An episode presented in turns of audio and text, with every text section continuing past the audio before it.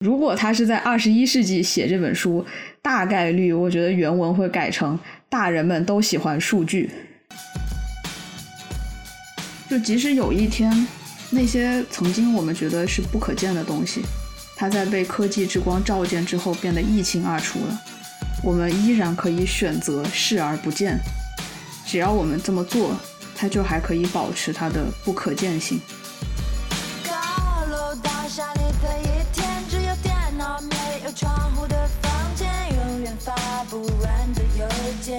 请你别问我现在几点。这个房间里 Hello，大家好，欢迎收听啊是猫咪呀。这是一档由两个爱猫咪更爱人类、怕尴尬更怕无聊的理科生发起的，在故事里找猫咪的播客。我们致力于挖掘宝藏人物，探索人性的幽微，以及研究一切奇妙人事物之间的连结。大家好，今天的我是旅行归来，并没有元气满满、垂头丧气跪在废墟里的小吴。不至于，不至于，我们小吴快快请起。我刚刚权衡了一下，呃，在站着录和跪着录里面，最后选择了跪着，因为唯二剩下的两张椅子已经卖掉了。我记得我搬家的时候好像干过差不多的事情。对，哎呦，小吴真的太惨了。近期的我呢，是给小吴做妈，每天都非常努力在安抚小吴情绪的老于。辛苦您了，小吴每天都在给你添麻烦。我的妈呀，没有没有，大家可能不敢相信，这已经是我们第三次重新录这一期节目了。嗯，这个七八月呀，今年的真的是多事之秋。嗯，大家可能以为我们停更期间的调整啊，只是在适应新的环境。嗯，但是呢，其中是出现了几次非常大的情感波动。对，小吴活了难以启齿短短 二十几年的人生中，从来没有遭遇过这么激烈的这种情绪冲击。真的太可怕了。嗯我们看看，等到小吴九月份啊，一切都 settle down，一切都收拾好了之后，有没有机会跟大家复盘一下？唉，真的是，不过历经千难万苦，这一期节目终于和大家见面了。我希望现在是最后一次录了。对对对，我也希望是。现在老于这边已经是深夜了。嗯呃，我们还是先前情提要一下吧。嗯已经隔了这么长时间了。嗯，上一期呢，我们基于非常不严谨的小样本访谈啊，和我们自己的个人回忆嗯啊，跟大家聊了一下不同年龄段阅读《小王子》这本童书的体验。嗯呃，我们当时从儿童聊到了青春期。对。那么在这一期里呢，我们就接着聊第四个阶段啊，二十岁出头的这个阶段。这个时候呢，我们刚从大学走入社会，再去重读，对这本书，尤其是这本书中的大人们，又产生了新的认识。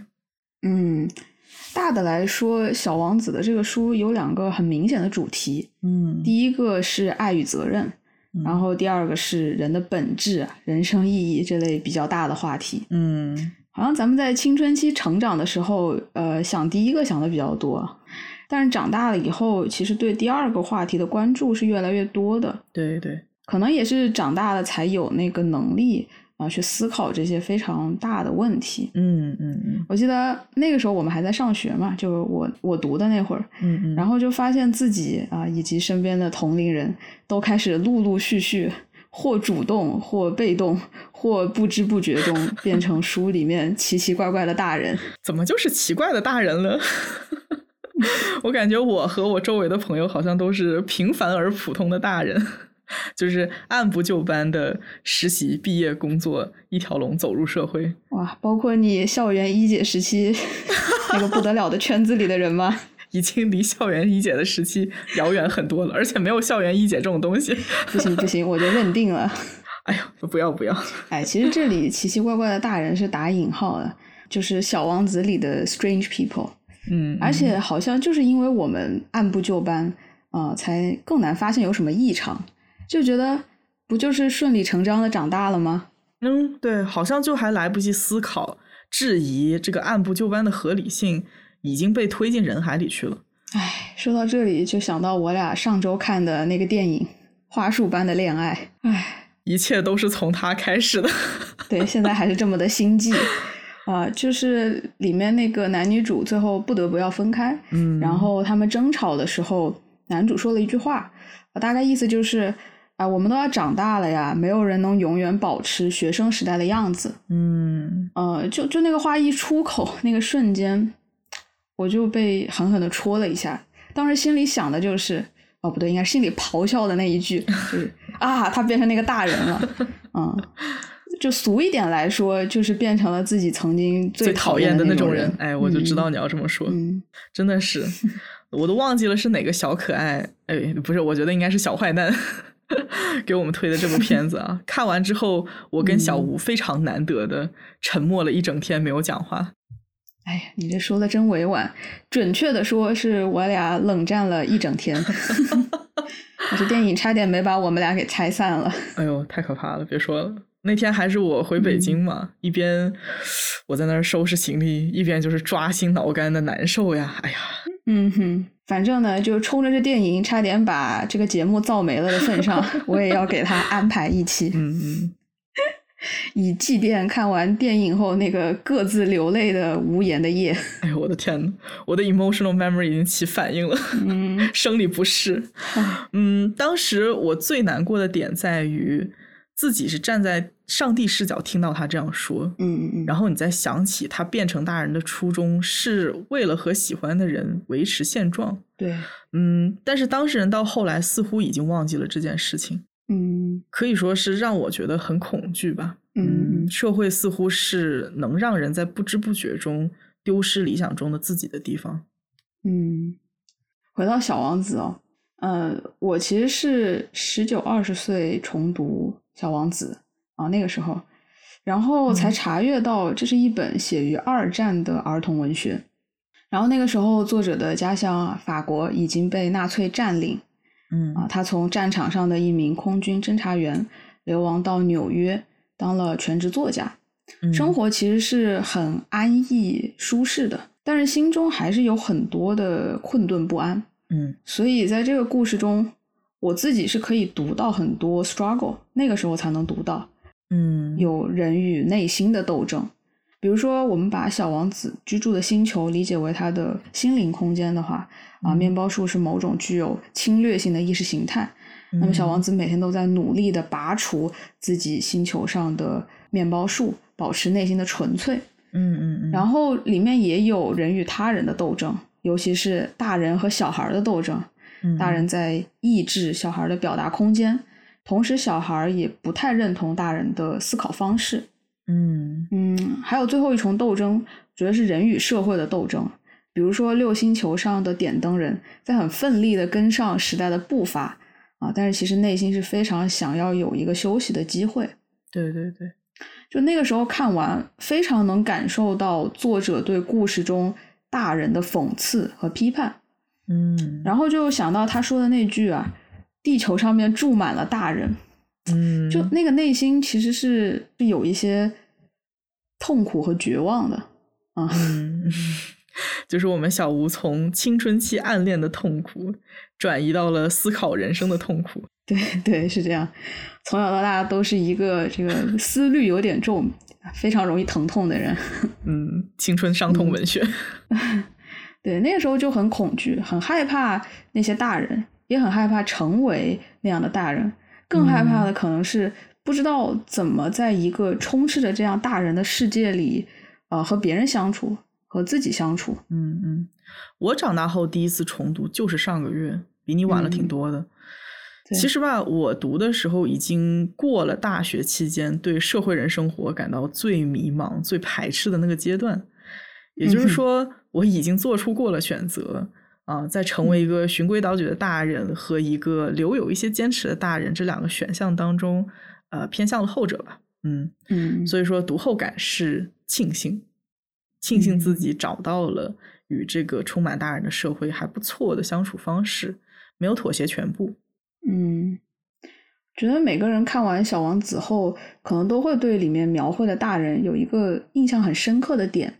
嗯。有人看到的是大人的肤浅和虚伪，嗯，有人看到的是他们被欲望充斥啊、空洞迷茫的内心，也有人看到他们的无可奈何和孤独。对，嗯，那对于我来说，对大人印象最深刻的一点呢，呃，是那句“大人喜欢数字”。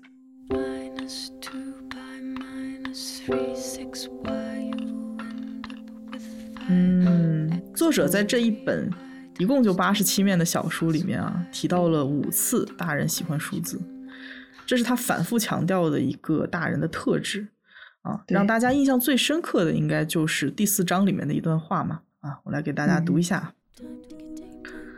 大人喜欢数字，当您对他们谈起一个新朋友时，他们绝对不问您主要的东西，他们绝对不对您说他的嗓音是怎么样的，他喜欢什么游戏，他搜集蝴蝶吗？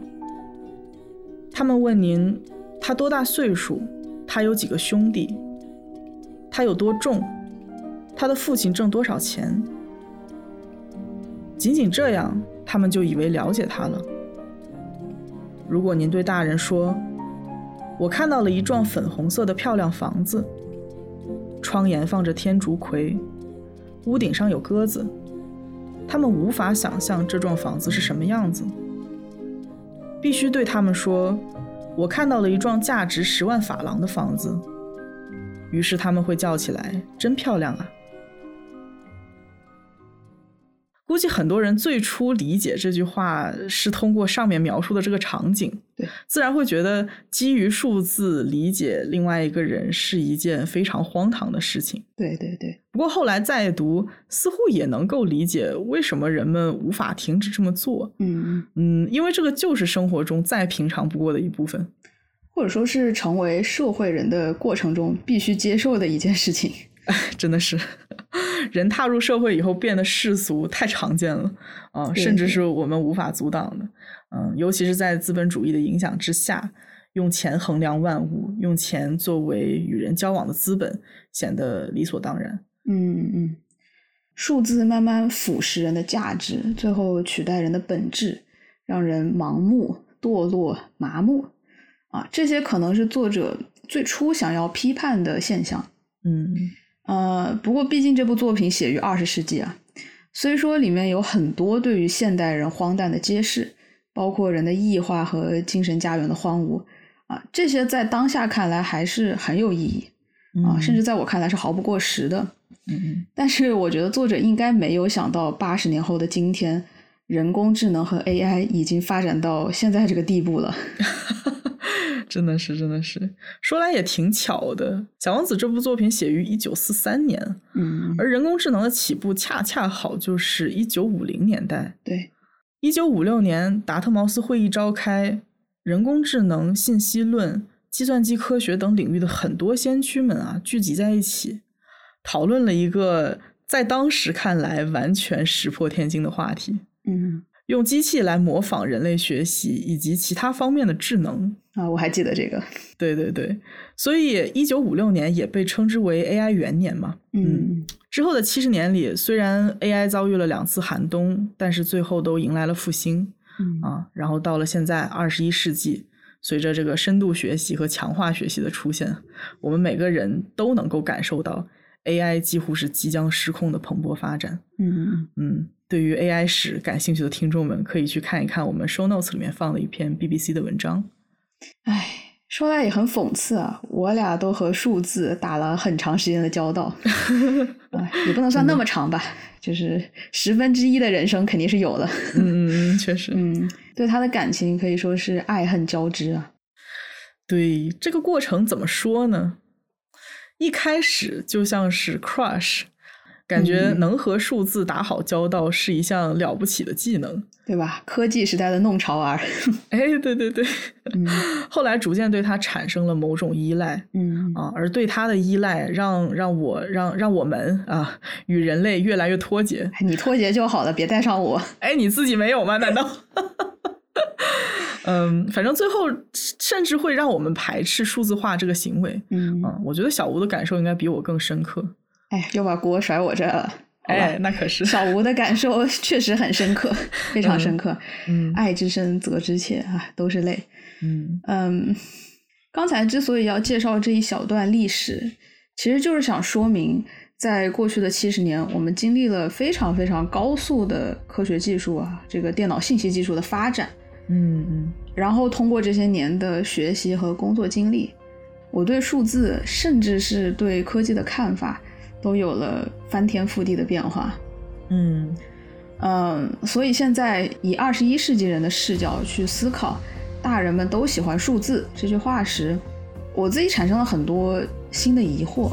嗯呃，就比如大人这么喜欢数字，除了大人自身的这种所谓的堕落吧，嗯，以及社会化的因素，是不是数字化的这种疯狂扩张也占了很大的原因？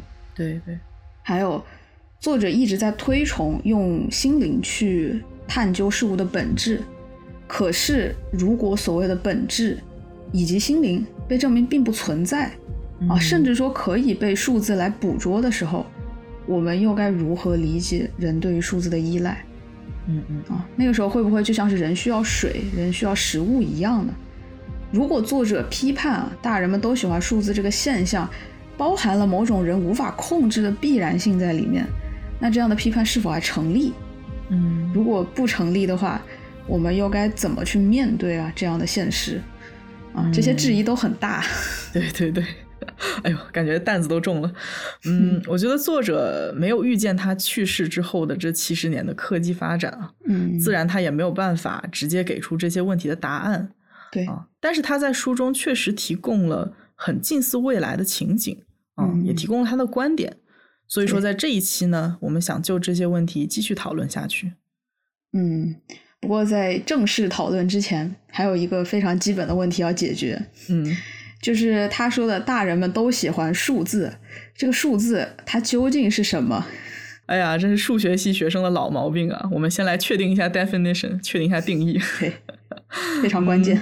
对这个问题，乍一听非常的弱智，但是仔细想一想，又没有那么简单。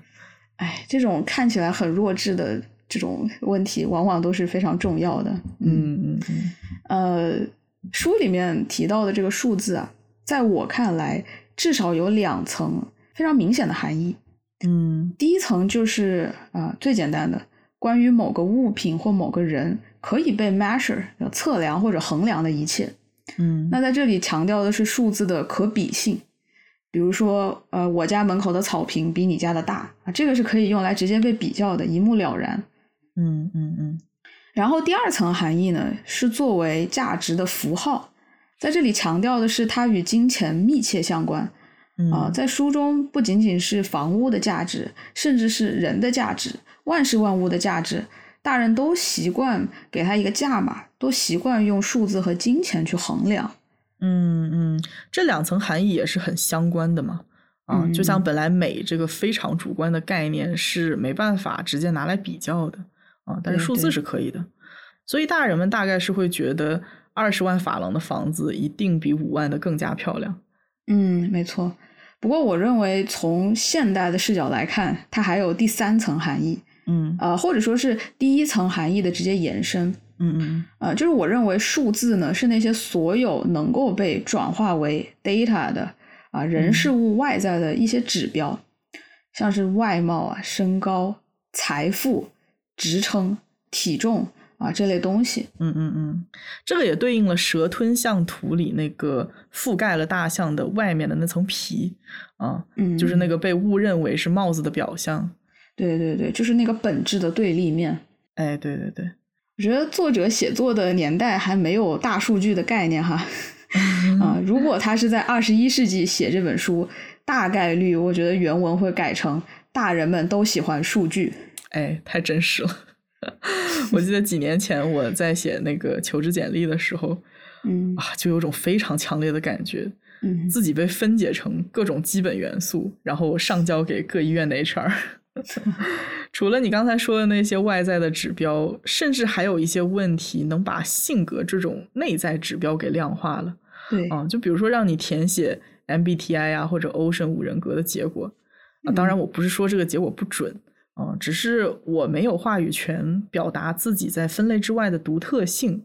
嗯嗯说实话，有点点让我觉得被冒犯到啊啊，其实还不如给我一个框框让我写简答题。你确定吗？你确定人家不想给你一个框框让你画张画吗？嗯，我之前也是面试过一些公司啊，他会给你做性格测试，是那种公司嗯内部就是不知道怎么就弄出来的性格测试，然后就会看看你和呃小组已有成员的气场是不是符合，你们是不是能够在一起啊互补啊。其实我对对，我觉得他可能要求的不是互补，而是你跟他们确实是同一类型的人。啊，嗯，对，就像这样的测试结果都是有关于个人的数据啊，啊，是会嗯直接影响到另一个人对一个人的判断。嗯嗯，作者说的数字是数据的一部分，嗯也是呃体量最大、最主要的一部分。嗯那在这个华为云的官网中介绍有说啊，数据是事实或观察的结果，嗯是对客观事实的逻辑归纳，用于表示客观事物的未加工的原始材料。数据是信息的表现形式和载体，可以是符号、文字啊、数字、语音、图像、视频等。嗯呃，听起来就是有一种已经在上信息技术课的感觉。嗯嗯，为什么我觉得在二十一世纪，作者大概率会说大人们都喜欢数据呢？啊，恰恰就是刚刚这一段数据定义中的那部分对客观事物的逻辑归纳。嗯嗯，作者在书里面也一直在说啊，大人们都关注地理、历史、算术和语法。对对对，其实这些学科并不是不好了，但是都涉及到了相当多的对客观事物的逻辑归纳。嗯嗯但是从作者的观点啊，我们可以看到，他认为仅仅是观察、归纳、总结是不足以了解一件事物、一个人最重要的东西的。嗯，对。不过作者他毕竟是那个年代啊，现在数据能够实现的观察、总结和归纳已经是今非昔比。嗯嗯，当今的大人们对数据的热爱反倒显得没有那么荒唐。对，啊，主要是因为我们生活和工作当中可被量化的要素这个数量在扩张啊，而且是飞速。对，飞速。对，比如说论文的引用次数啊，它体现了这个文章的影响力啊。嗯然后我们员工的 KPI 呀、薪水啊、奖金啊，体现了这个人的工作能力。嗯，然后娱乐方面，像明星的流量，他的数据能够体现他的业务能力和人气等等等等。我觉得你可以把上面的体现直接换成是，对薪水就是一个人的工作能力，流量就是他的人气。自信一点。嗯，根据从数据中得出的信息，人们做出决策时就掌握了看得见、摸得着的证据，这个能够很大程度的减少被直觉主导的人为错误啊，给人带来一种安全感。我觉得，嗯嗯同时呢，有关人的数据能够简化人与人之间互相了解的过程。对哎，一直以来，各位社恐们 让很多人头痛的这个社交关系啊，变得容易维持很多了。嗯嗯，我是觉得人们已经不仅仅是喜欢数据，而是依赖数据了。嗯啊，没有数据辅助的生活，似乎已经显得寸步难行。哎，话是这么说啊，但是今天喜欢数据啊、依赖数据的大人们，也面临了啊，相比二十世纪更加严峻的问题吧。嗯嗯嗯嗯，啊，首先是同质化啊，我们似乎谁也当不了那个独一无二的玫瑰了哈，我们都长成了 玫瑰园里的那一朵，那万千玫瑰中的一朵。五千朵玫瑰中的一个，对，嗯嗯，然后就会被小王子嘲讽为你们都是空虚的。你们都是空壳，你们没有灵魂。对，嗯。嗯，打比方说，呃，当我们用数据去衡量一个人的时候，嗯。啊、至少目前为止，数据能抓取的信息都是很有限的嗯。啊、所以如果两个人在我的数据库里，除了身份证号和姓名不一样以外，其他显示的数据都是相同的、相等的，那么我们可以说这两个人至少是在这个数据的意义上是等值的。嗯嗯，然后我们也知道，在很多传统的主流的这个机器学习的算法中，你同样的数据输入，你就会有同样的输出。对，所以在对待两个数据完全一致的对象的时候，啊、算法是不会对他们加以区分的。嗯然后这就引出了一个问题了：如果在数据上不能区分这两个人，他们是不是能够被认作是一样的人？嗯，这个让我想到以前我有一次在刷 ins 的那个 explore section 嘛，连续刷嗯到两张网红出街图，啊，这两个人他的衣服和包同款不说吧，脸和发型好像都是一家医院一个发型师做的。我还能够分别出很微妙的区别啊，但是很明显算法已经看不出来了。其实小吴可能也分辨不出来，我这个脸盲的问题相当之严重。哎呦，真的是，尤其还是白人，你知道吗？嗯，不过我们不能输给算法呀，小吴。然后我就从这个地方开始想嘛，嗯，可能数据正在引导人们同质化，对，而且已经看到了这个趋势。嗯啊，大部分社交平台的算法都可以推测用户的喜好了，嗯，而且有些甚至可以预测用户品味发展，嗯啊，就挺离谱的。对，嗯，以某某书为代表吧，嗯，经常他会给我推送一些东西，然后让我感叹，哎，怎么老给我推这种我闻所未闻，但是又让人觉得莫名喜欢的东西呢？嗯，我就觉得这个相当于是在引领时时尚这个潮流的走向嘛，嗯啊，然后慢慢我就发现我周围的甚至不是同一消费水平的人们。喜好和追求变得非常非常相似，嗯嗯，但是真正让我清楚的意识到同质化正在发生的一个事件是，某一次我一个朋友说他这个社交软件收到了某奢侈品牌的广告推送了，啊，但是我另外一个朋友同时查看的时候，发现自己收到的广告是零食 APP，就比较低端，然后他立刻就因为自己被判定为不够高级的客户感到很沮丧。哎呦，还有这种比较啊，对呀、对呀、我当时觉得，哇，天哪，大家真的会面临这种问题吗？社交焦虑，哎，太真实了。嗯嗯你说的这个现象啊，也影响了我观察到的二十一世纪数据带给人的第二个问题，就是人主动把自己数据化。对对，最初是有了人，才有了数据。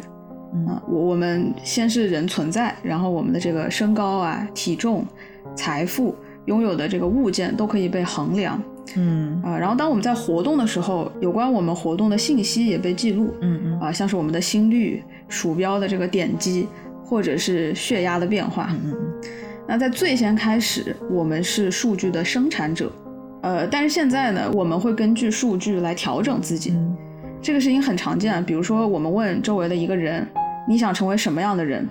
他们就经常会说啊，我要在二十五岁之前结婚，我要在三十岁之前做到某个公司的某个 level，嗯嗯嗯啊，要达到年薪多少万，啊，我想把我的体重或者 BMI 维持到多少，嗯嗯嗯，就这些数字是怎么来的？其实都是统计的结果啊，甚至说都是平均数。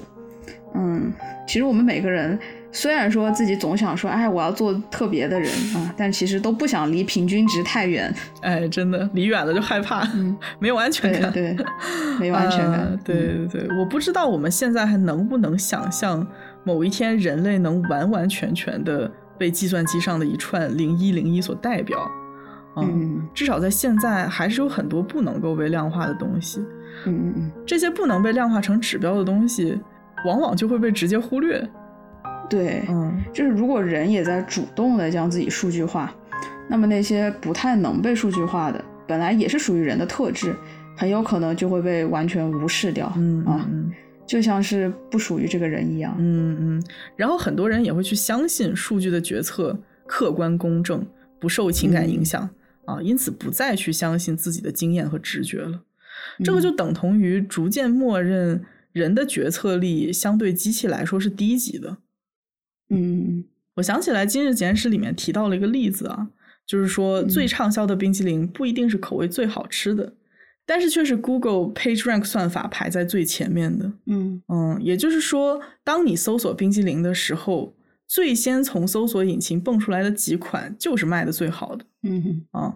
然后作者也说，只要抓住了算法的目光，抓住人类的目光，就是自然而然的事儿了。嗯，有一种情况啊，是人都不敢忤逆机器的判断。嗯比如说两款产品，我个人感觉是 A 比较好，嗯然后机器告诉我百分之九十五的人认为 B 比较好。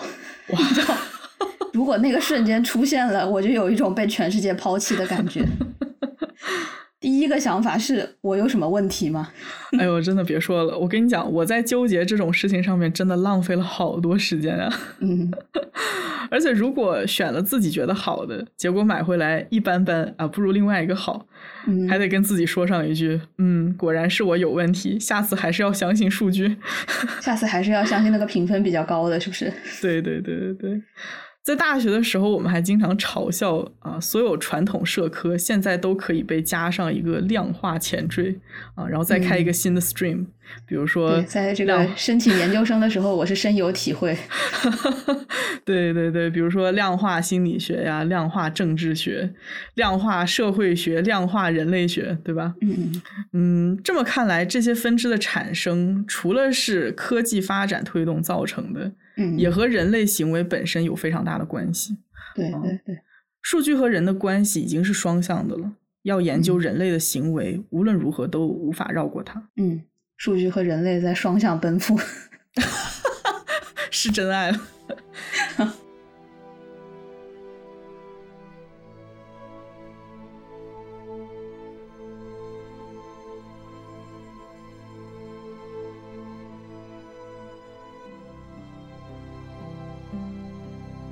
前面我们说，二十一世纪的人喜欢数据，比起二十世纪的人喜欢数字，还要更加危险得多，或者说造成的结局还要荒谬得多。嗯，一方面，在数据的眼里，人的独特性被忽略；同时，人主动放弃独特性，想要去迎合数据。在现在看来，通过数字和数据去了解，甚至说是定义他人，嗯，是一种对别人啊、和对自己存在的否定，对，是一种对人的真实存在的否定。嗯嗯嗯，在《小王子》里，作者不止一次强调心灵探索之旅的重要性。嗯就狐狸对小王子说那句：“只有用心灵才能看得清事物的本质，真正重要的东西是肉眼无法看见的。”嗯可是，在二十一世纪，这样朴素却深刻的道理啊，遭到了巨大的挑战。嗯啊，所以在接下来，我们主要想聚焦一下未来挑战它的两股力量：生命科学的发展和科学技术的颠覆性发展。嗯嗯，我们两个大学的专业与这些领域比较相关啊，所以我们是有一些嗯初步的了解的。结果就是，了解的越多，对这句话的困惑啊就越深。对，那我们一个一个来哈。首先是来自生命科学的挑战。嗯随着我们对人体和大脑的这个理解的深入，嗯灵魂的概念已经过时了，已经被主流科学家抛弃了啊，现在沦为玄学。然而，就是对于这个文学界非常吹捧的这个心灵这个东西，虽然目前科学对心灵和意识的研究还停留在比较基础的阶段，嗯但也越来越多的证据和学说啊、导向了心灵并不存在的这一个说法。嗯嗯，我之前打的两份工 都是在做精神疾病的脑科学研究嘛，嗯啊，用到的采集技术应该说是当下，嗯，不能说是最，但是也是比较前沿的核磁和 EEG 的技术。您您谦虚了。然后我其中的几个项目实验目的就是探索情绪对精神疾病症状的影响啊，嗯。可能大家也有所耳闻。当下的情绪研究大部分都集中在大脑这个边缘系统中的几个回路嘛，嗯。嗯，现在其实已经可以将五种基础情绪可视化，就是。悲伤啊、快乐，然后什么啊、嗯害怕这些。的。愤怒啊还有。对对对对对，就是说在产生情绪的时候，它相对应的脑区域就会亮起来，嗯。这样我们就可以通过脑部区域的活动去定位哪一个情绪跟哪一个区域有关。嗯嗯，说白了就是，仅仅是现在这种不成熟的技术的测量结果，已经可以观测到情绪、欲望啊，也就是小五指的人类的心灵，是神经元之间的信息传导，嗯然后大脑再将信息传导给各器官，人再做出相对应的反应或者是行为。嗯，就是赫拉利在书里面举了个例子嘛。从前我们在丛林里看到了狮子和野兽，然后呃，古人的理解就是啊，我们感到恐惧了啊、所以我们会逃跑，在这种情绪的驱使之下逃跑，保障自己的安全。这种情绪对进化是有益处的。嗯但是今天科学家已经能对这个行为给出比较详细的解释。嗯人看到了狮子后，啊，信号从眼睛传到了大脑，然后一些神经元受到刺激，释放信号，嗯。然后这些信号在一个非常复杂的网络中被传递、传输出去，嗯。最后啊，这个指令再从大脑下放到肾上腺，嗯。刺激激素分泌，嗯，然后我们的心脏就砰砰跳，腿部肌肉收紧，啊，人就逃之夭夭。哎，没错，很精确。嗯，所以如果我们把这个机制啊当做是一连串的电化学反应嗯啊，就会发现你主观情绪的参与并不是很必要。嗯嗯嗯，这也是为什么呃作者在这个书里评价说，我们越能够清楚的描绘这个过程，反而越难解释为何要有各种意识感受。嗯，对对对，嗯，所以我这两份工啊，到最后都产生了做不下去的念头。我自己简单分析了一下，觉得原因应该是有两个，嗯。一个是对当下技术的不自信，嗯，现在的脑神经探测手段还是过于的 external，过于的嗯。外在，太基于化学、结构学的信息，嗯嗯。但是却极难把这些庞大的信息连接成网，嗯。以此去模拟复杂的人性。对，嗯。然后第二个原因就是跟模拟人性这个行为有关。嗯，这件事情本身让我非常非常的排斥，太过于冒犯了。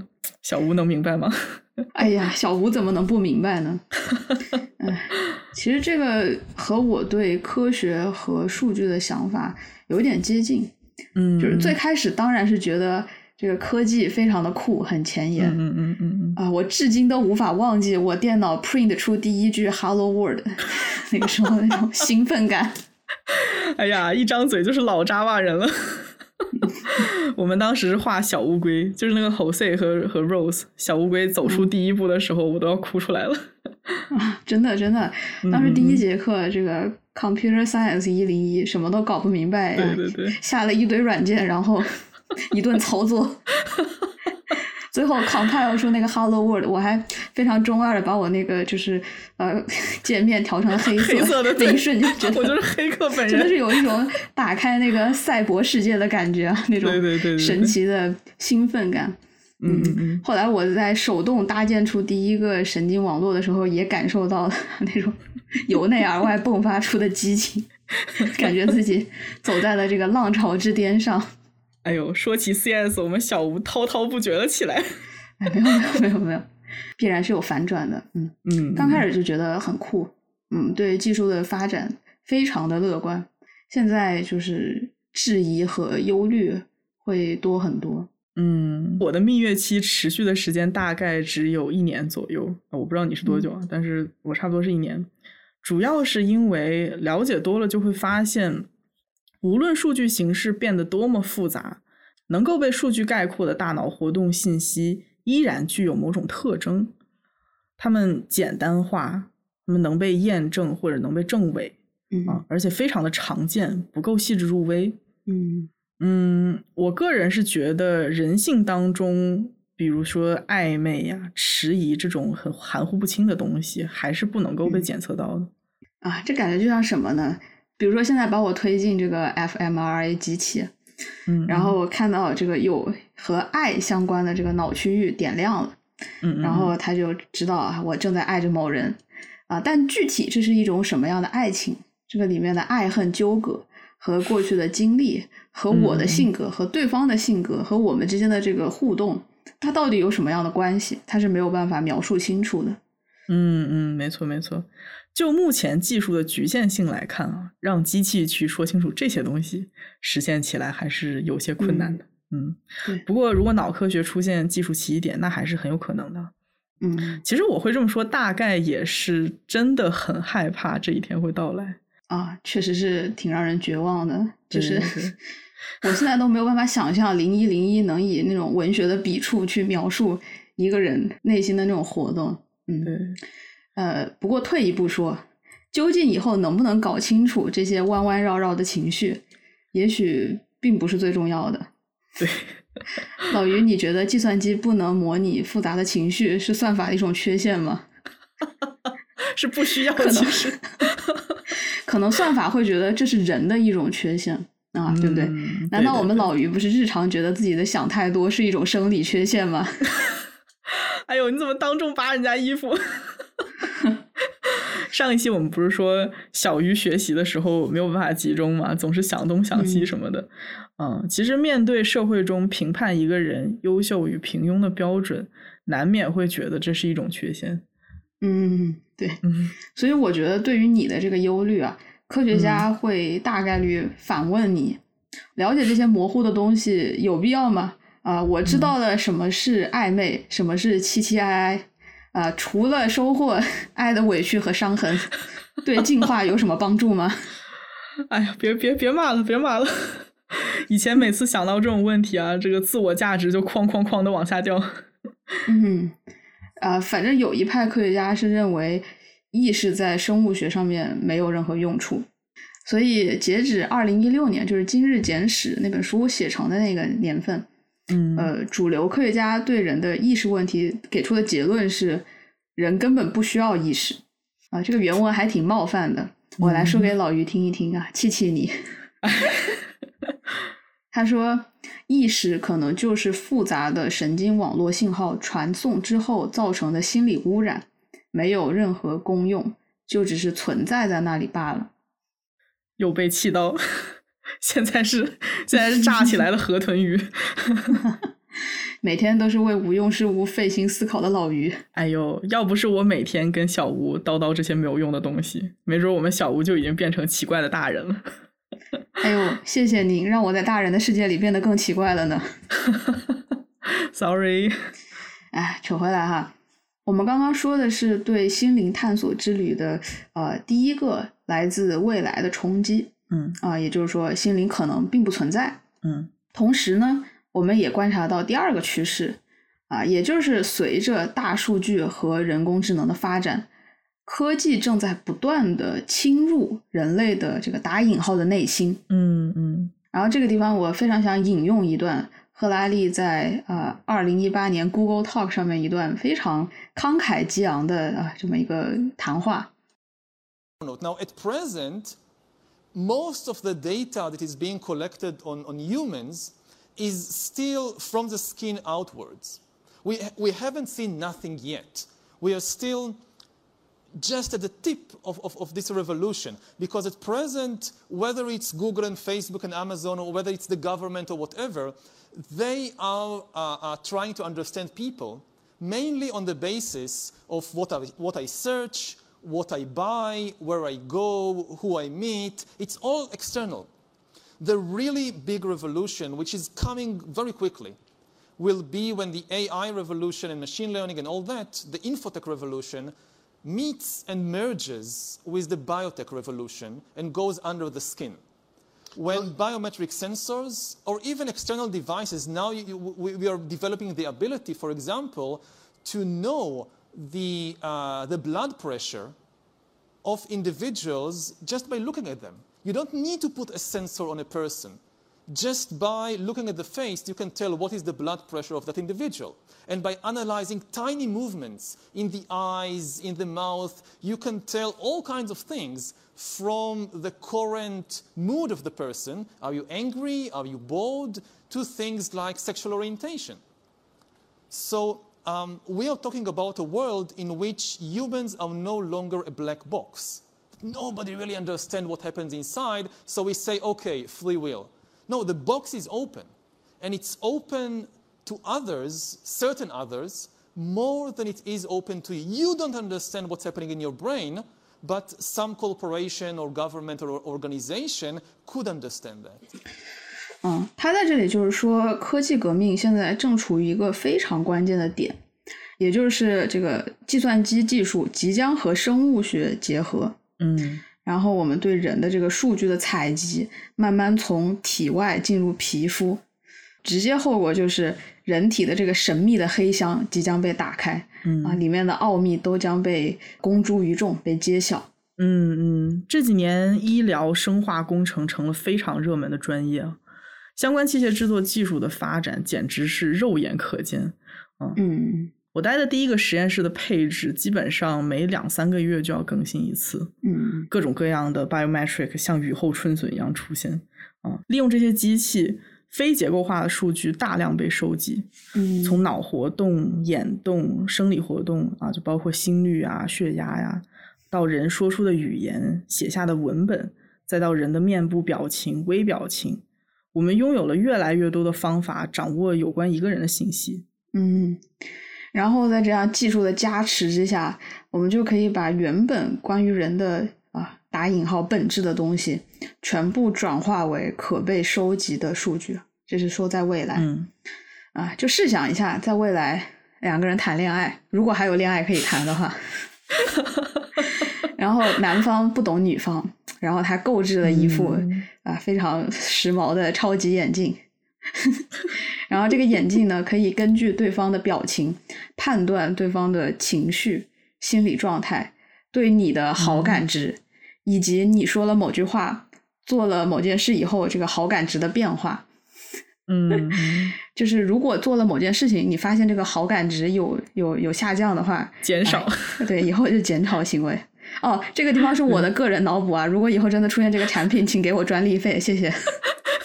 就是你，你可以想象，在我在脑补这个东西，我我那个时候是多么需要这样的产品 我我都没有要扒你的意思，你怎么就自爆了？啊！然后呢，我觉得最神奇的功能就是它可以给你实时的建议，比如说你下一步应该做什么嗯嗯啊。试想一下这么一个场景：有一天天冷了嗯啊，你和你的女友走在街上，嗯，然后对方的手有点冷，嗯 此时你们路过了一家咖啡店，这个时候你的眼镜就会提醒你，你现在该进去买一杯中杯摩卡啊，拿出来之后放在女友的手里。为什么是摩卡而不是 Americano 呢？那是根据各种各样海量的信息分析出来的。嗯，是不是很酷？等一下，等一下，我觉得你这个眼镜的性能还有待发展。啊，什么？你质疑我的技术？哎呦，这个时候的正确答案应该是握住女友的手，放进自己的口袋里，你知道吗？哦，是这样的呀。你看咖啡店这种迷惑人的 variable 这种选项，就得就要懂得排除。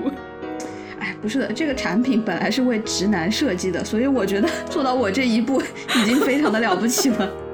但是对不起，小吴的这个想象力依然限制了这个技术的进步空间。哎，今天又是不懂女人的小吴，今天又不懂了。真的。呃，anyways，呃，这个地方就是想说，如果对方的这个本质在一个人面前已经一览无余了，嗯那么我们在和他人相处的时候，到底什么才是最重要的呢？曾经我们觉得是那些要用小心思啊啊那些东西，它到底还需不需要呢？啊，嗯这个问题我觉得还是挺值得思考的。对，引发大家对这个问题的思考，也是本期节目的目的之一。嗯，为什么我们认为提前思考是非常重要的呢？赫拉利所描绘的那个人类的心灵被机器一览无余的未来啊，依照当下的趋势是极其有可能发生的。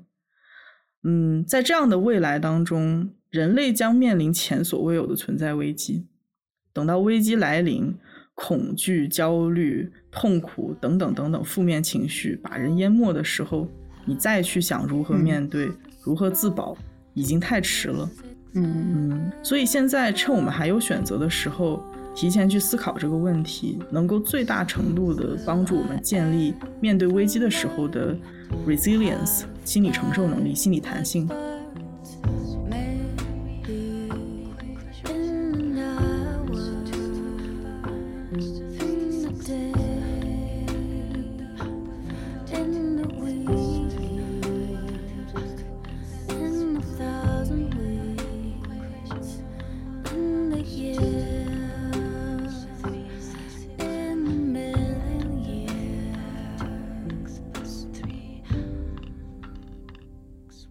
前面我们说到二十一世纪观察到的有关未来的两个大趋势，嗯科学逐步逼退心灵的存在，嗯以及大数据入侵人的身体的内部和心理。嗯呃，在观察到这样的趋势后，重读《小王子》不免会有很多疑惑。这样的疑惑也伴随了过去几年的工作和学习。嗯第一个疑惑，在科技之光的照射下，大象不再隐藏于蟒蛇的身体，嗯，我们所有人都可以把两者看得一清二楚，也因此没有哪个喜欢数据的大人会再说那是一顶帽子了。嗯可是这幅图还有意义吗？飞行员一开始的目的真的只是让所有人相信他画下的是一幅蟒蛇吞象的图吗？嗯第二个疑惑，心灵被证实不复存在后，同时关于人的一切都变得可见了，可被数据化了。重新品味那句话：只有用心灵才能看得到事物的本质。真正重要的东西是无法用肉眼看见的。可如果不存在肉眼不可见的东西，那还有什么是真正重要的？嗯嗯，赫拉利在《今日简史》中提出，个人的自由意志表现在每个人的各种感受、欲望与选择之中。嗯如果说人脑中存在监控机制，当检测到欲望的时候，通过刺激特定的脑区域，驱使人们去做出行为，嗯从而获得某种期望的感受。那么，人的每一个决策都是生命体这个不那么完美的算法所算出并执行的。嗯嗯，人是由数据构成的，并没有自由意志。嗯生命科学近几十年的研究啊，似乎都在提醒着我们，随着机器学习、神经学、生化学研究成果的结合，我们会逐渐发现，这就是人的秘密。在一九八零年代，Benjamin Libet 的团队进行了非常著名的后知后觉实验。嗯，他们要求被实验者选择某一个随意的时间点，动一下自己的手腕。啊，然后被实验者需要观看一个黑点扫过的钟面。当他们想要动手的时候，必须要记下黑点的位置。同时呢，研究人员去记录他们的脑活动。结果在 EEG 脑活动里发现了一种叫做 readiness potential 的东西，大脑的预备电位。也就是说，在被实验者有意识地说出想要动手的意图之前，大脑早已准备好做出这个行为。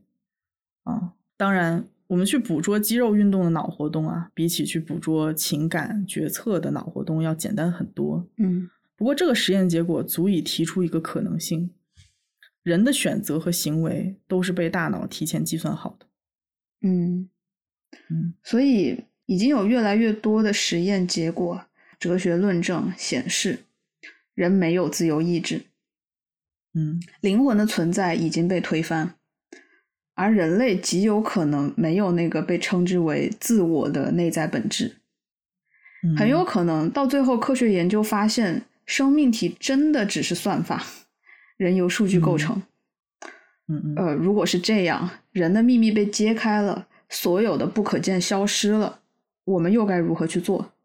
嗯，我觉得这个时候人类有两种选择，第一种就是放弃抵抗啊，既然人是没有自由意志的，那干脆就承认自己是一台生物机器，嗯给这台机器提供燃料是非常必要的啊，而且如果有更高效的方式去满足欲望、获取能量，就要义不容辞的去接受。嗯然后第二种呢是继续抵抗，遵循属于人类的生存方式啊，维持人的本质，假装自由意志依然存在，并且去贯彻它。你觉不觉得《小王子》中的大人和孩子就像是分别对应了这两类人。嗯，没错没错。啊、就是《小王子》中的大人啊，特别是六星球上的大人，给我的感觉就是放弃了抵抗，嗯嗯。他们在寻求一种非常单一维度的刺激，而且有一种很明显的机械化在里面。嗯嗯。他们非常清楚的知道自己想要的是什么，权利也好，荣誉也好，财富也好，学识也好，然后他们把这个当做是人生的唯一追求嗯啊，就很像《摩登时代》里卓别林扮演的那个工厂工人，他已经把自己的生活简化成拧螺丝钉这一件事情，对对对，任何时候看到类似于啊螺丝形状的东西，都想去拧一拧。嗯嗯嗯，没错。追求单一刺激的同时啊，也对效率有着极致的渴望。嗯，嗯就比如说《小王子》里面提到的那个卖止渴药的人啊，他嗯贩卖的药丸有一种神奇的功能，就是让人每周吞服一颗就能够不感到口渴。啊嗯然后当小王子问到他为什么要卖这个玩意儿的时候，他的回答是为了节约时间啊。他说，专家们计算过，这样每周可以节约五十三分钟。但是小王子接着问他，那么用这五十三分钟要做什么呢？他就没有办法答上来了。嗯，止渴丸很便捷的从精神层面解决了人们对水的需求嘛，啊，也让人们的生活效率大大提高了。虽然说我们现在还没有止渴药这种打引号的好东西，啊，但是已经有很类似的产品了。比如说，让重考生在复习期间更专注、精神更持久的所谓的这个聪明药啊，嗯，非常建议大家不要使用。本身它是用于治疗 ADHD 呃治疗多动症的药物，长期服用并不会让你变得聪明，只会让你变得药物依赖。就是在未来，可能只要使用药物刺激或者更省时间的基因改写。就能够高速满足或者直接操控人的欲望。嗯，现在一些依赖于药物的大人们啊，很可能在未来就像《小王子》里面的大人一样，最终沦为在单一的感官刺激所带来的舒适当中。嗯，如果生物真的只是一种算法，而且人们欣然的接受了这一观点的话，那他们必然会努力争取最大效益的满足这种欲望。嗯嗯嗯。就是如果我做一切都是为了那一个啊生化机制上的那种可以被啊转化为数据的那种 快感，那么为什么我不直接追求那个呢？对吧？直接通过刺激大脑，你有没有发现哈？这个六星球上的大人，他们根本就不像个人。说的没错呀，他们的星球那么的小啊，没有植物动物。这个小王子好歹需要借助自己星球上的那几座活火山来热早餐，嗯，他也会口渴，需要水源。但是这些人，他们看起来压根儿就不用吃喝拉撒，哦，他们只有那么一件事情可以做一辈子，啊，然后也没有任何的伙伴、朋友、爱人，自然也没有亲密关系的需求。他看起来就像是会长生不老一样。只需要满足单一的需求，不需要任何生活就能够生存下去，总让我想到被饲养的可食用动物。对，就是某种意义上很像啊。他们唯一在做的就是不断的满足那个单一维度的欲望，停留在无止境的循环之中。嗯嗯嗯，从来没有思考过意义的存在哈，就像是真正的丧失了自我意识一样。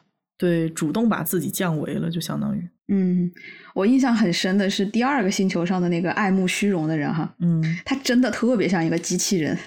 对，就是你玩过一种音乐玩具吗？就是你捏它一下，它就会发出一阵那种非常奇怪的声音。呃，玩过玩过，就是那种买回家两天就玩腻了的那种那种玩具。哦，对对对对对，爱慕虚荣的人就和这个玩具特别的像。嗯啊，小王子来到他的星球之后。他对小王子说：“请你用你的一只手拍击另一只手。”然后小王子就拍起手来。嗯，接着爱慕虚荣的人就掀起他那个古怪的帽子给他致意。啊，就特别像我捏了你一下，然后你就嘎嘎发出那个声音。对。然后小王子他又拍了一遍，他就又掀了一次帽子致意。啊，就这么就是小王子一开始觉得很有意思，然后玩了五分钟，啊，他就觉得有一点生腻了。对，就乍一看这个大人觉得很荒唐，对吧？嗯啊，当时看的时候就在想，这个人怎么着也不至于活成这样。嗯，但突然想起来，我一个认识的叔叔，他最喜欢的事情就是炫耀自己的车和房，啊，买了什么东西，吃了什么高级餐厅，然后想听到所有人对他的赞美和崇拜。啊，当然我爸爸妈妈社会人嘛，肯定就会捧场。只不过我就是一个很欠的小孩儿，做了一个实验啊，就跟他说一些他不爱听的话，或者就是他说出来这些话，我不去附和他，嗯，结果就发现这个人已经荒唐到他假装听不到我说的，或者就开始自说自话的夸自己，哦，就有一种耳朵装了过滤器一样的感觉。嗯，小王子不是也说吗？爱慕虚荣的人从来只听得见赞颂之词。真的是一点都不夸张啊！你有没有觉得这样的人在社交媒体上越来越常见了？哦，真的是，真的是，就像他们费尽心机，只是为了得到别人的点赞，嗯然后把这种点赞当做是一种仰慕。嗯，啊，我觉得最可悲的一点就是，他们明明知道，呃，自己是在要求，甚至是诱骗人家给自己拍手点赞。对，但是就像小王子里爱慕虚荣的人会向小王子确认：“哎，你果真非常仰慕我吗？”嗯那这些人其实也会有一点没有安全感，他会问别人：“哎，你真的喜欢我吗？我的内容真的看起来有趣吗？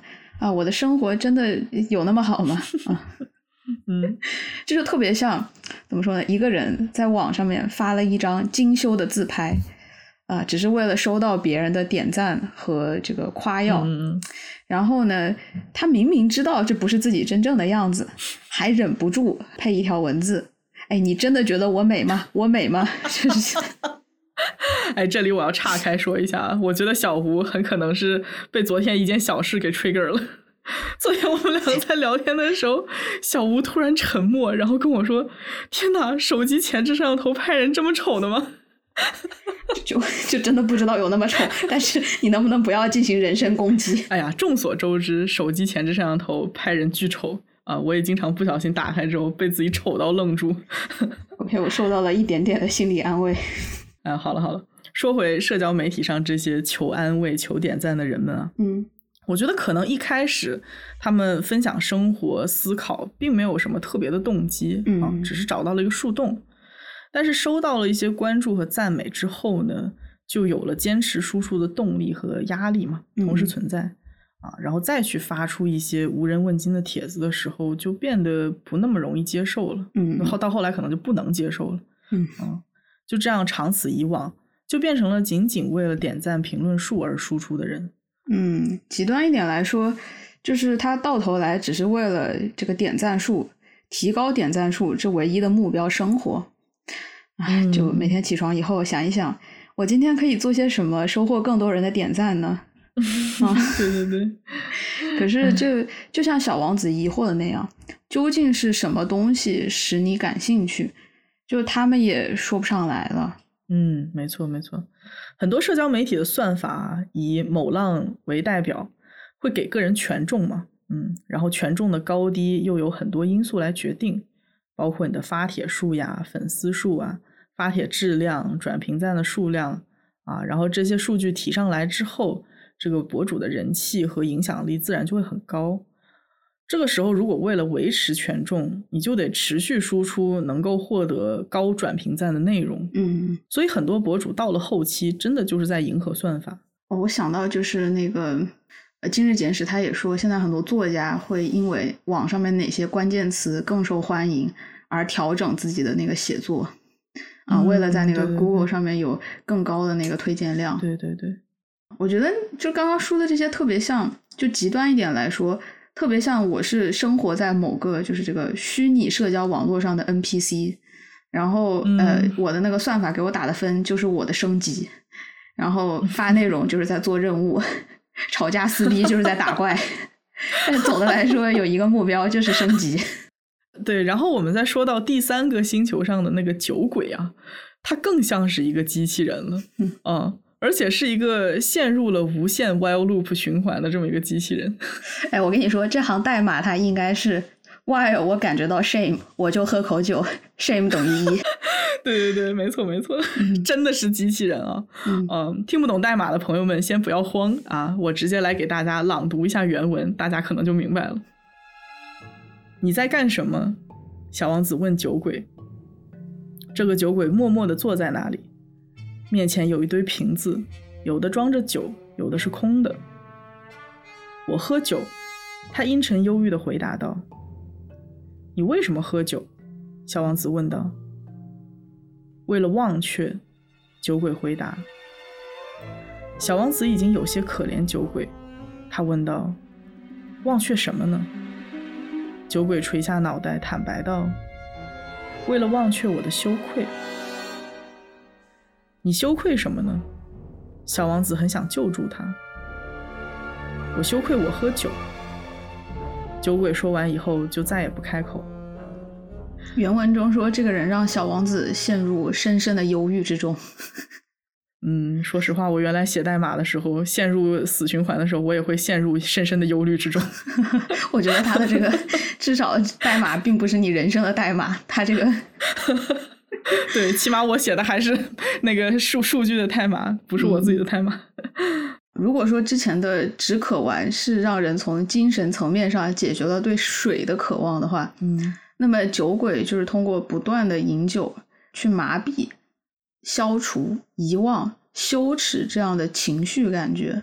一开始让酒鬼羞愧的喝下第一口酒的事情是什么，他早就已经忘记了。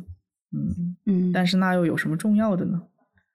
对呀、有什么重要的呢？嗯如果我们只是把自己当做算法，把情绪当成是某种生化机制的反应，嗯那么产生了不想要的电子信号，就删除、取消或者抵消这样的信号就好了。嗯嗯嗯，事实上现在已经有类似的科技了，嗯在这个耶路撒冷的哈达萨医院，医生采用了一种 治疗躁郁症的创新疗法，创新就是把电极嗯把电极植入人的大脑，然后你可以随身携带一个小小的设备，嗯它就可以放出非常微弱的电流，麻痹呃造成抑郁的大脑区域。嗯嗯嗯、呃，对于有些病患确实很有效啊，他们接受了这种疗法之后，就可以永远不陷入空虚和黑暗。嗯，我想起来，我以前在精神科实习的时候，其实遇到过挺多抑郁症或者是 PTSD 的患者来咨询的时候啊，嗯，带着一种很不切实际的期待，哦，就是说我遇到了很不开心的事情，医生你来帮我忘掉它。实嗯际上呢，心理治疗的理想效果肯定不是帮人忘忧啊啊，而且目前的科学技嗯术也很难做到。就是包括你说的这种电极，它不是说我帮你忘记，而是说我让你一拖再拖，只是你难受的时候，我把嗯它拿出来，就刺激一下我的大脑。嗯，就是理想的治疗效果，一直都是帮助患者渡过难关，让他们的内心变得强大、有韧性，去抵抗痛苦。啊，我觉得这些可能是我们现在啊人文主义的一个想法，就是嗯你要强调人的这种去对抗苦难的能力。对啊但是呃，我们想一下，就是如果你一直都是在消除那个信号的话，嗯效果会不会是一样的呢？我如果永远都不会接触到那个最让我空虚的东西，我永远都可以用这种方法。嗯如果我只是一台算法的话，那也许是一个比较好的效果。嗯，对，这些人都让我联想到了呃赫拉利在《未来简史》中提到的科技人文主义，嗯也就是宣扬运用科技创造一种心智升级后，这里又要打引号了，更为优秀的人类形式。啊，这类人他们可以通过技术呃设计、重塑、改造自己的心智。嗯啊，作者在文中写道：科技不想听我们内在的声音，而是要控制这些声音。一旦我们了解生化系统如何产生这些声音，我们就可以玩弄这些开关，把这里的音量调高，把那里的音量调低，让人生活的轻松自在。嗯。不过，如果说内在的声音是现在的我们所认为的人类的独特性，那能够控制声音、能够关掉声音的话，人还是人吗？人和机器有差别吗？对人的本质一定会被改变。啊、嗯从某种意义上来说，人也成了某种能够被设计出来的商品啊，所以嗯人文主义所推崇的个人意志啊，并没有得到保全啊，在这种科技的入侵之下啊，所以说科技人文主义它存在一个很终极的悖论。虽然说嗯它一开始的出发点是强调人的自由意志、人的意志啊，嗯但是如果我们能够选择所有的欲望，那我们到底依据什么来做出这样的选择呢？啊，呃，文章里也说到，如果我们的欲望让我们不舒服，就让科技消除、消灭这个欲望；如果整个宇宙所凭借的钉子钉错了地方，就用科技把整颗钉子拔出来，钉到别的地方去。啊，但究竟要钉在哪儿？如果环宇四方均能落钉，我该挑哪里？又为什么挑那里呢？呃，所以他最后造成的局面就是《小王子》里面很很朴素的说的，那些人他买了止渴药，但是他并不知道他省下来的那五十三分钟应该用到什么地方。嗯，当人们还记得生命的意义不仅仅是一连串的最优决策的时候，节省出来五十三分钟是为了生活，为了思考，还还有为了去体验。但是当人们不再这样相信时，空闲的时光只会带来迷茫、焦虑这种非常低效的情感啊，所以人根本就不能闲下来。啊，这个地方嗯又存在一个问题。你看啊，你说空闲的时光只会带来迷茫、焦虑，可是我还是可以消除迷茫、焦虑。消除了之后是什么？这类的问题不断的追问下去，你会发现没有答案。对，是这样，是这样。然后我就觉得，选择了放弃抵抗的大人们就是这个样子。嗯他们固然得到了 AI 给人类提供的好处啊，完美、准确、高效。嗯嗯，人不再受困于因情而产生的犹豫和矛盾啊，或者是嗯求而不得之苦。但是做出这样的选择，也就等同于承认了《小王子》中所说的不可见之物的不必要和不存嗯在。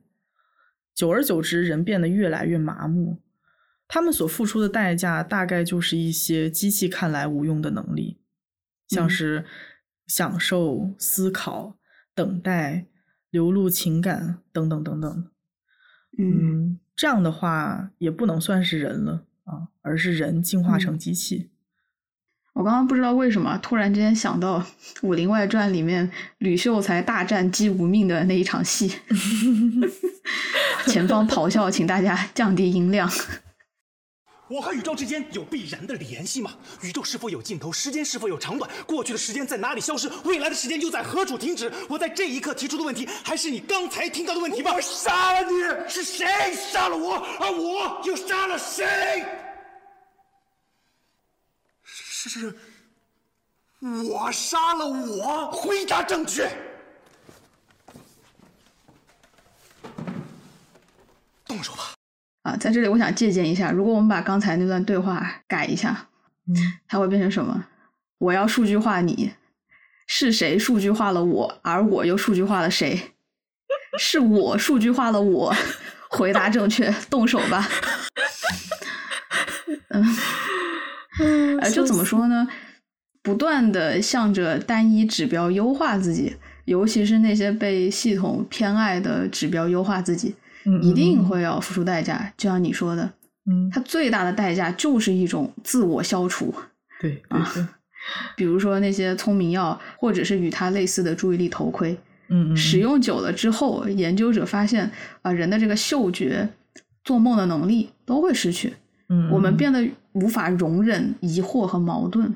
对对对，嗯，未来简史里也说，社会系统喜欢我们下定决心，而不是心存怀疑，嗯，所以整个系统也会推动我们往这个方向前进。然而，比起拥有怀疑和矛盾的社会，如果一切都要求明快坚决，生活反而变得更贫瘠肤浅。嗯呃，所以，所以到最后，人们当然是会失去对无用之事的感知能力。对，也也就是像老于这样每天想东想西，嗯对人类进化没啥帮助，甚至会造成困扰的人，可能会在未来不复存在。现在已经是稀有鱼类了。我有在尽心尽力的拖人类进步的后腿。非常怀疑察觉到了这个关键词之后，这期节目还能不能发出去？嗯，就是自己还在插腰，觉得自己挺了不起的。嗯，当然呢，并不是所有人都会主动把自己交付给算法啊，或者是把自己彻彻底底的当成算法来活着。我们刚刚也说了第二种选择啊，这第二类人，嗯他们并没有放弃抵抗啊，他们依然坚持主动维护作为人的生存方式，把自己当做是真实的人活着。嗯，我在这里想到一个一个事情，就是二零一七年轰轰烈烈对战 AlphaGo 的啊、人类顶尖棋手柯洁。嗯呃，我记得我那个时候刚刚是入门了一年机器学习这个领域啊，然后一七年那场对决可以说是深度学习领域的里程碑事件啊，所以嗯呃，在我周围的很多人呃都引起了很大的轰动，包括老师上课的时候也会和我们聊这件事情。我是没有赶上这个热潮。当时 deep learning 的课我去上了一节，我就我就退了。嗯，然后那个当时那场比赛嘛，嗯，有一个细节就是下到第三排的时候，呃，柯洁他中途就是有一点崩溃，然后他就说他要离场二十分钟。嗯回来的时候，你就可以看到他那个神情，首先是非常崩溃，然后很明显的是有哭过的痕迹。嗯嗯，啊，当时我看到那个就是那个神色，已经知道大概是没戏了。对，嗯，后来他就回忆这件事情，他说，呃，在第三盘中我犯了一个错误，每一路我都想扳平局势，但 AlphaGo 的每一步都是没有任何缺憾的完美，每一步都是让我遍体生寒的绝望，情绪因此失控到颤抖，所以才中途离场。哎，就是在这里，他也是一直在强调，AlphaGo 是完美的，每一步都是完美的，不出错的。嗯，所以我当时非常能共情他的崩溃啊，嗯就是呃，在周围的一起学习的朋友们都在为这个 AlphaGo 的斐然的成绩欢呼雀跃、疯狂转发的时候，我就偷偷发了条朋友圈，我就说，嗯，我非常的同情柯洁啊，嗯。非常能共情他，嗯嗯，因为我觉得那个东西是他一生的追求，对，是对于他人生中最重要的东西，可能就是他过去所有的时光都在啊、付诸于这个事业之上，嗯然后在这一刻，他其实是提早的比我们所有人类都先面临了那一个瞬间，就是我认为我人生中最重要的东西，我最骄傲的东西，被击被对。击溃了啊，对。然后呃，在那个之后呢，我去年又看了一次柯洁的采访，偶然之中，嗯啊，他出乎我意料的非常平静，嗯，虽然也是坦言承认，他说我这辈子都下不过 AI 了，嗯但是他啊、呃并没有放弃围棋，这仍然是他毕生所追求的事业。其实我们围棋界其实内卷是非常严重的一个地方。对于我来讲，其实我是特别不希望 AI 出现的，因为 AI 其实可以很大程度上拉近棋手之间的差距。我很能清楚地感受到了，我就是在在以前的话，其实我觉得想赢盘棋还是比较容易的，现在越来越难。对于水平相对较高的棋手而言的话，这个前五十手可能通过布局就可以啊、去拉开这个这个差距。那么现在大家都有 AI 了，然后都有这个工具去辅助了，大家都知道布局应该怎么下。那他们是跟 AI 下的一模一样的，他们是完美的，只要记忆力好，这个前五十手可能对于现在的很多年轻棋手来讲是非常轻车熟路的。所以现在的围棋这界的这个竞争激烈程度，我觉得是超过以前很多很多的。以前像嗯李世石、李昌镐啊、他们韩国棋手在世界比赛上能拿到十多个世界冠军，我就觉得其实非常了不起的一个一个成绩。在没有 AI 的时候，我已经拿了呃六六个六七个，在 AI 出现之后，我好像就到现在也就拿了一两个吧，所以呃就是很惭愧，因为大家都用功，人又那么多，这一下子就会造造成这个所谓的这个内卷的这个情况出现。其实我我自己认为还是非常努力的，自己现在也没有什么其他的兴趣爱好，大概一整天不忙的时候，大概有一一大半或者说更多的一些时间就是在研究 AI。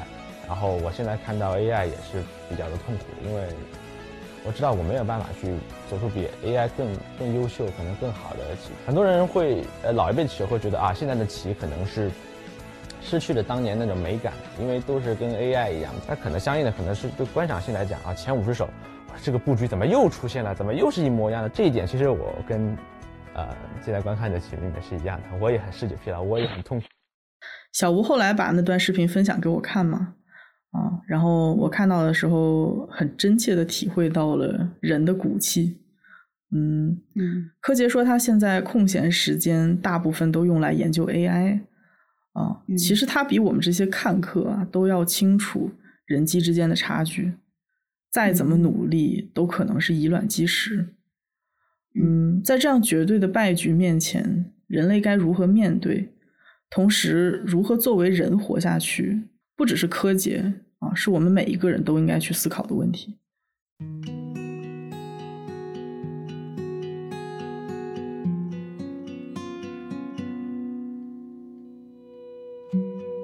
到了二十一世纪后，科技的发展已经让算法有能力比我更了解我自己。于是，一种新的意识形态出现了。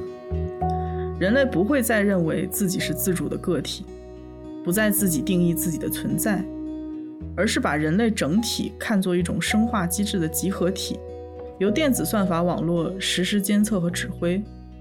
这样的趋势不免让人有种绝望感，好像我们一直宣扬的人与人的深度连接，用心灵感知对方的本质，变得没有意义。嗯，我自己也曾经在思考这样的问题后陷入迷惘，呃，曾经无法在人群中找到和自己心意相通的人时，也有想过 有没有未来和 AI 一起生活的可能性，就是真的会有区别吗？哎，来来来，我倒要听你说说有没有区别啊！考验小吴懂不懂女人的时刻到了啊！这是个有错误答案的。我我我不说，我不说了，害怕。别呀别呀别呀别呀！我今天晚上睡不着了，你不说。哎，那那那那那那那你不睡了啊？嗯，哎，没有没有，我我后来对这个问题有了一些想法。嗯。呃，我觉得即使 AI 能够比人类更加了解我们自身，啊，还有其他更重要的因素需要考虑。那第一个就是我们是被具体的哪个人了解？嗯，当时也是想到一个思想实验：如果 AI 说出了和心理咨询师同样的话，啊，它真的奏效吗？更进一步说。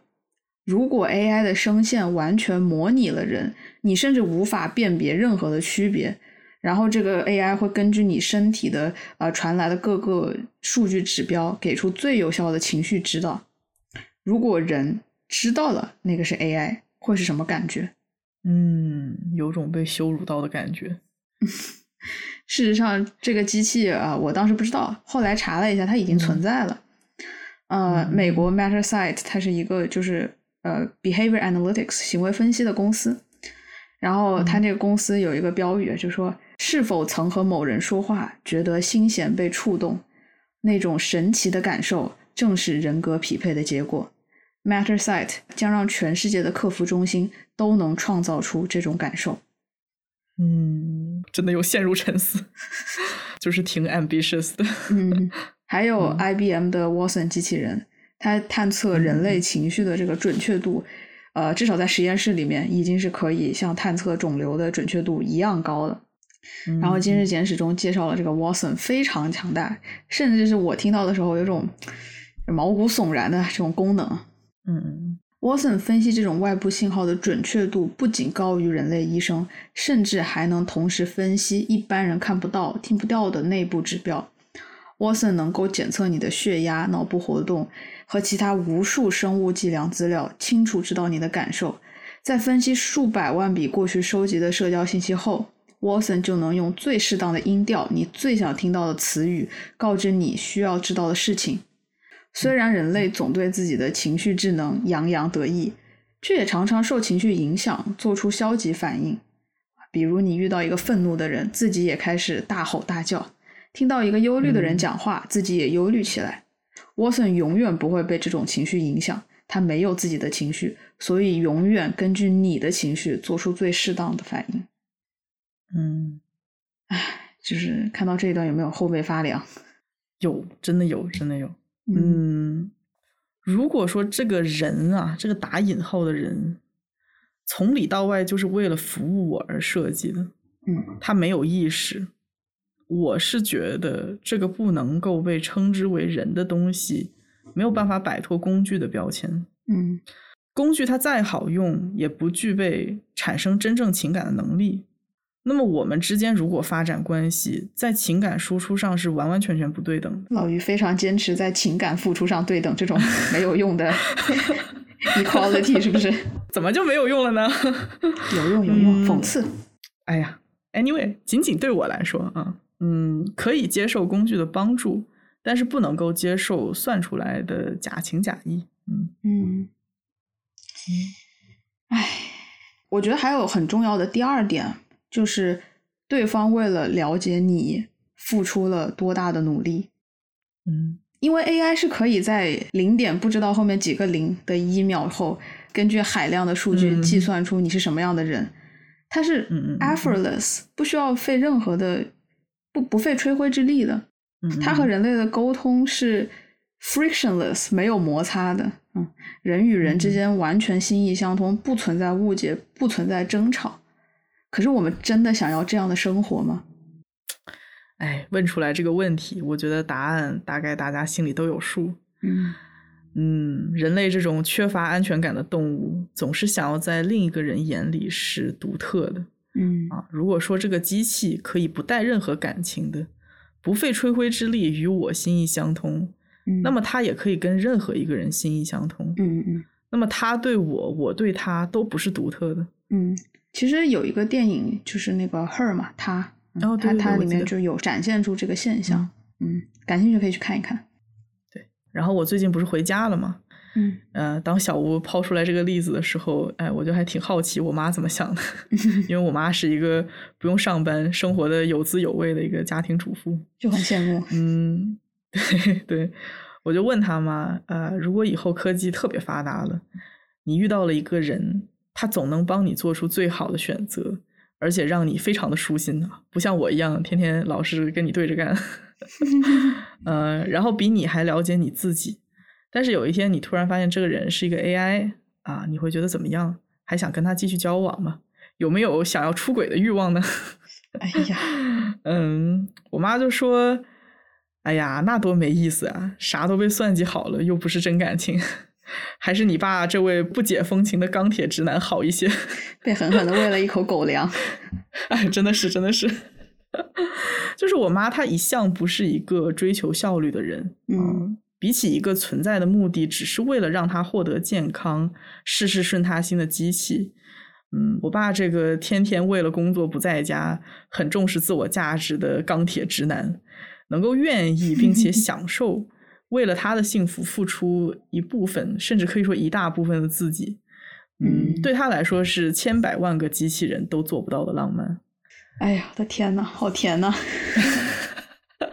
真的很甜。嗯所以我觉得，呃，至少到目前为止，嗯，作为一个真实存在的人，我们真正在乎的啊，是一个人他有点小心翼翼的，有些笨拙的接近另一个人的姿态、嗯啊，为一个人花费真实的、具体的时间、精力和心血啊，是这些东西很具体的东西，让这段关系变得如此珍贵。嗯嗯，更具体的说是花费时间和心血去克服我们人与机器人相比之下的劣势，嗯嗯比如说情绪控制啊、信号感知等等等等，然后来维持一段关系。就是在一次次的争吵当中，即将发泄情绪时，为了不伤害对方，及时收住。就算对对方的好奇心已经藏不住了，还是为了不让对方感到冒犯，有所克制的慢慢走近，慢慢了解，然后想要站在对方的角度理解他的情绪，想听他的每一个奇思妙想，想跟他一起把时间浪费在无用之事上。嗯，也就是《小王子》里说的，你付出的时间让他如此珍贵。嗯，就是在一段关系的一开始，可能两个人谁都不是独特的，都是茫茫人海嗯中的普通人。嗯，怎么理解我在你身上倾注的时间，让你变得如此珍贵？呃，之前也说我青春期的时候对这个东西的误解很深，就是一种、呃付出的啊、这样的一个东西，让对方变得很独特。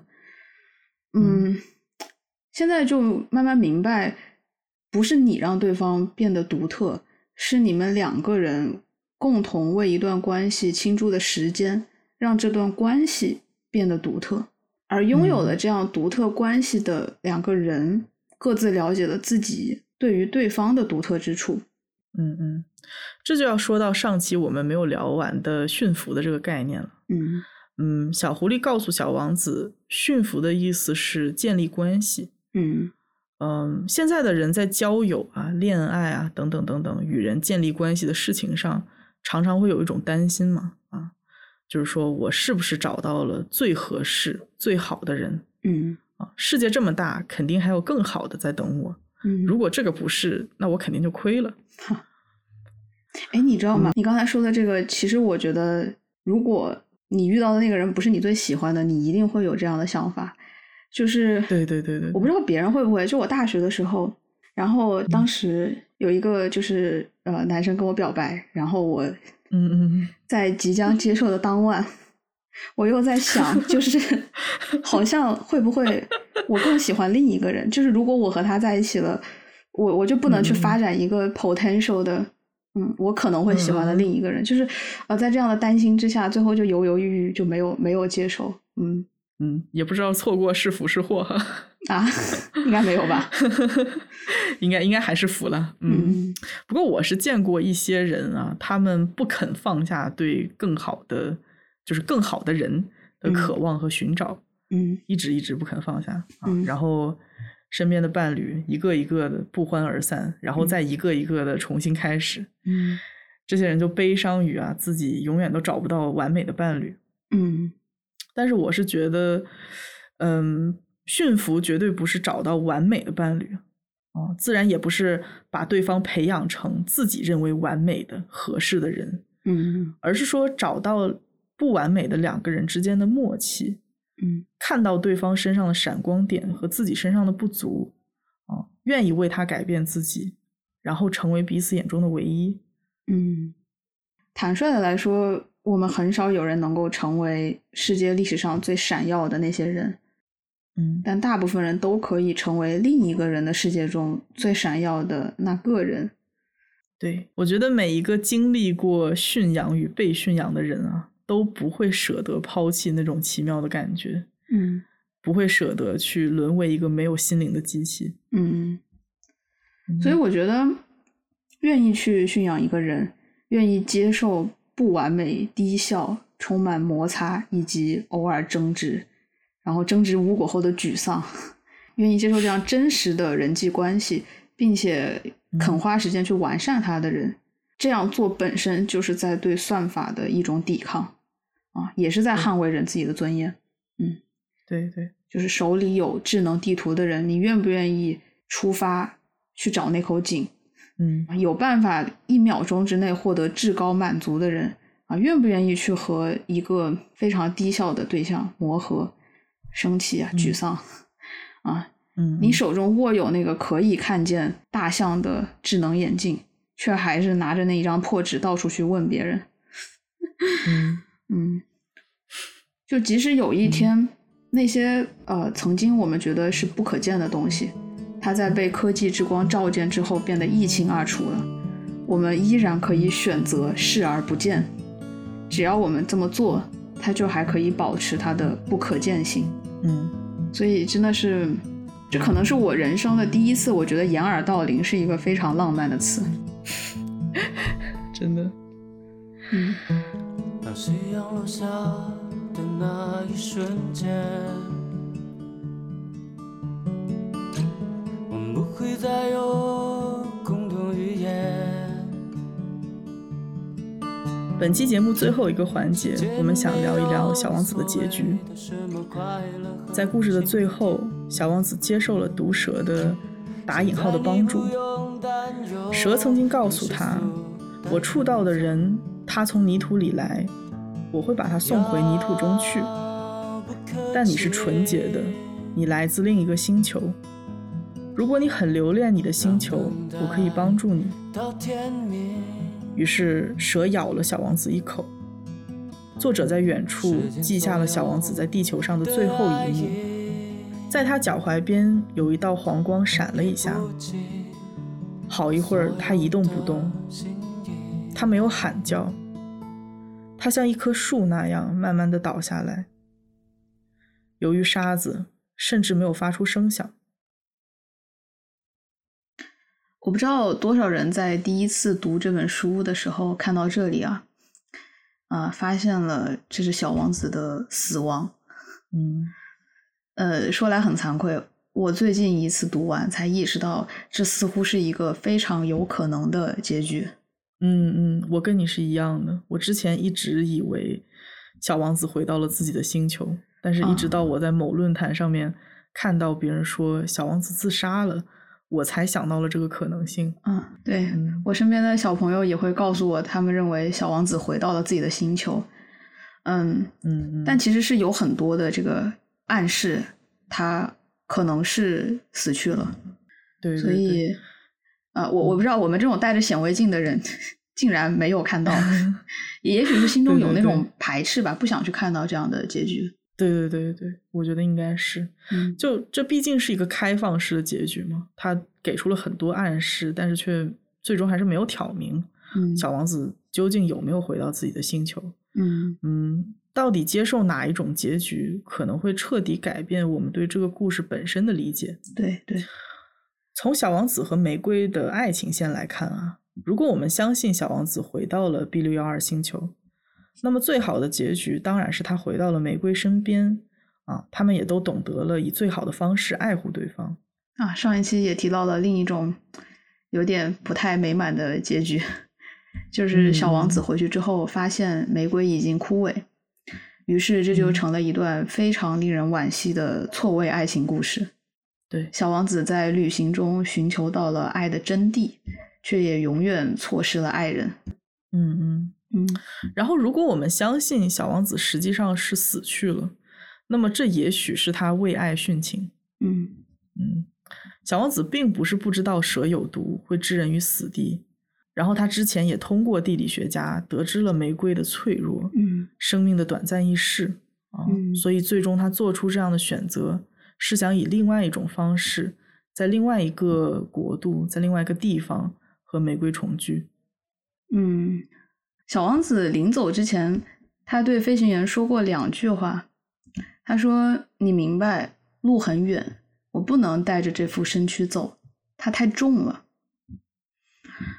嗯，如果我们接受了现代科学观啊，我们像一个大人一样思考，不去相信什么灵魂说，那么肉体的生理机制不再运行，人格功能消失，这就是死亡。